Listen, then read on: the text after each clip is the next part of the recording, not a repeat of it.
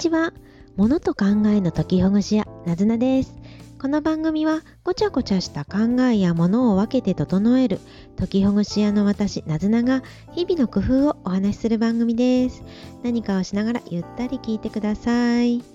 今日はどうしましょうかね。解きほぐしやごちゃごちゃした考えや物を分けて整えるのことについて少しお話ししましょうか。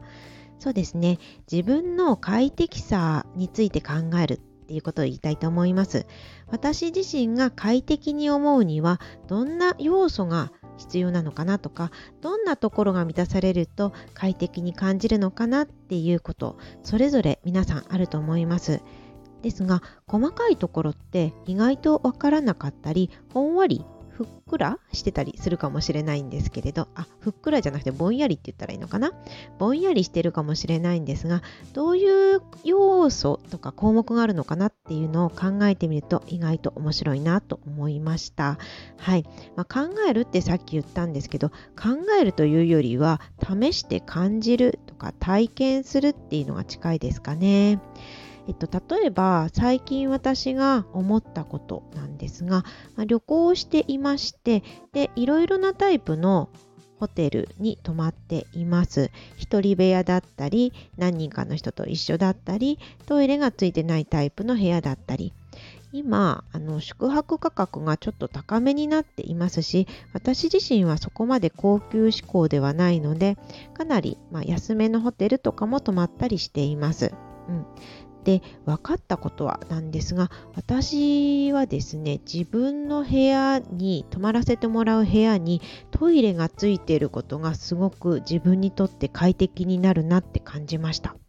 そうなんです。でというのも一人部屋であるけれどトイレやお風呂は共同っていうところにも泊まったんですがお風呂はそんなに別に何とも思わなかったんですけれどトイレが個別個室じゃなくって他の部屋にあるってなると靴を履き替えたりとか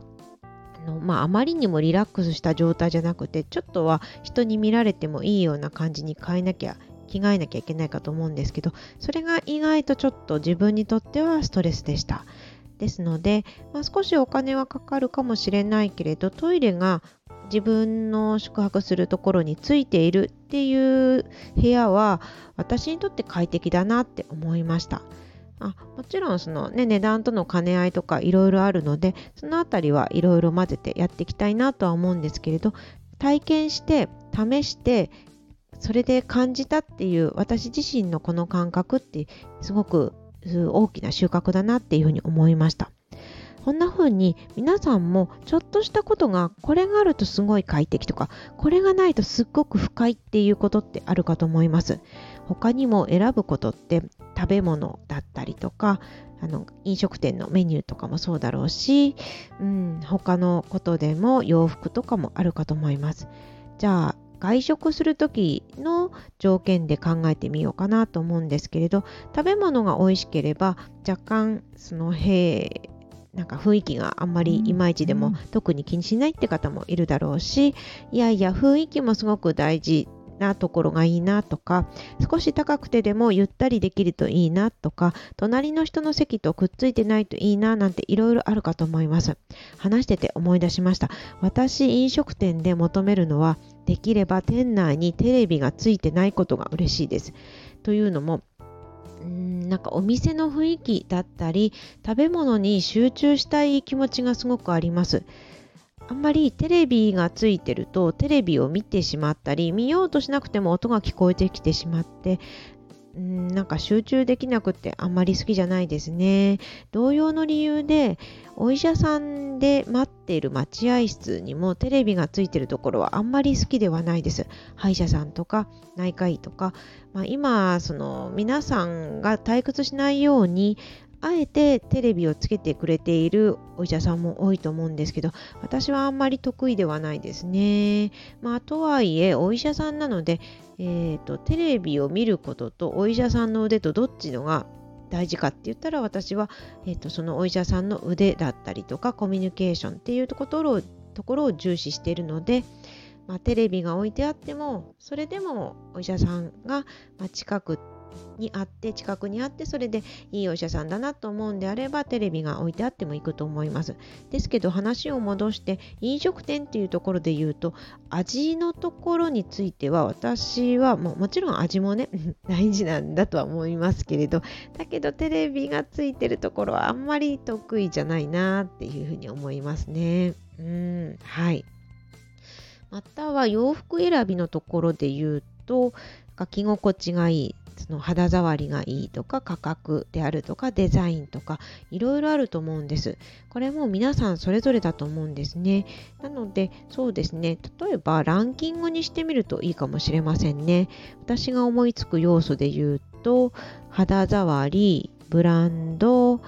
と価格色とか素材洗濯のしやすさとか扱いやすさなどがあるんじゃないかなと思うんですけどどこが自分にとって大事でどこの部分は別にちょっと、うん、あの満たしてなくてもそんなに気にしないっていうところを少しずつ少しずつ感じてみるといいんじゃないかなっていうふうに思います。服のことで言うと私は洗濯のしやすさとか扱いやすさと体の形に合ってることが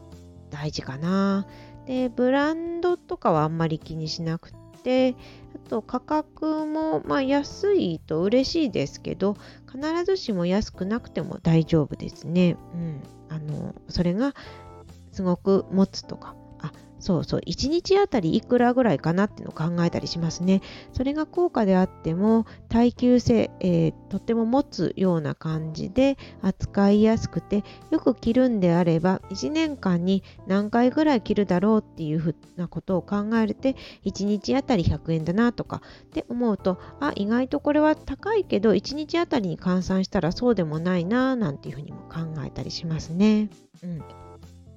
まあ、こんな風にあの何かを選んだりする時、まあ、選ばなくてもいつも使ってる時にそれが私にとってあなたにとってどんな要素が快適なのかでどんな要素は別にそんなに気にしないことなのかっていうことをランク付けしたり順位付けしたりとか、まあ、あのこれが私にとって必要だなっていうことを感じてみたり考えてみたり気づいた時にあそうだそうだっていうふうに思ってみるといいんじゃないかなって思いますね、うん、他にも人生で選ぶことっていっぱいあると思います。ご自身のことだけじゃなくてきっとご家族のこととか家具とかそう長く使うような家具であるとかお子さんの習い事とか学校選びだったりとか、まあ、塾とかもそうかもしれないしいろんなことを選ぶことってあると思うしそれが100%私にとってあなたにとってもうもう本当にハッピーっていうことってなかなか実際には難しいかと思うんです。その中でじゃあどこの部分は最低限必要かなとかどこの部分はまあいいかなとかとは自分ではない家族だけど自分じゃないことだからだから全部自分のコントロール下には置けない、まあ、これも当たり前ですよね。だけれどここだけは最低限ちょっと自分の意見は伝えたいっていうところを言っておくとハッピーになりやすいんじゃないかなって思ってみました。あなたの選択肢選択の条件は何でしょうか？ちょっと感じたらメモに取ってみるといいんじゃないかなって思いました。はい。それでは今日はこのくらいで。終わりにします。コメントなどお待ちしてます。いいねフォローもどうぞよろしくお願いします。またね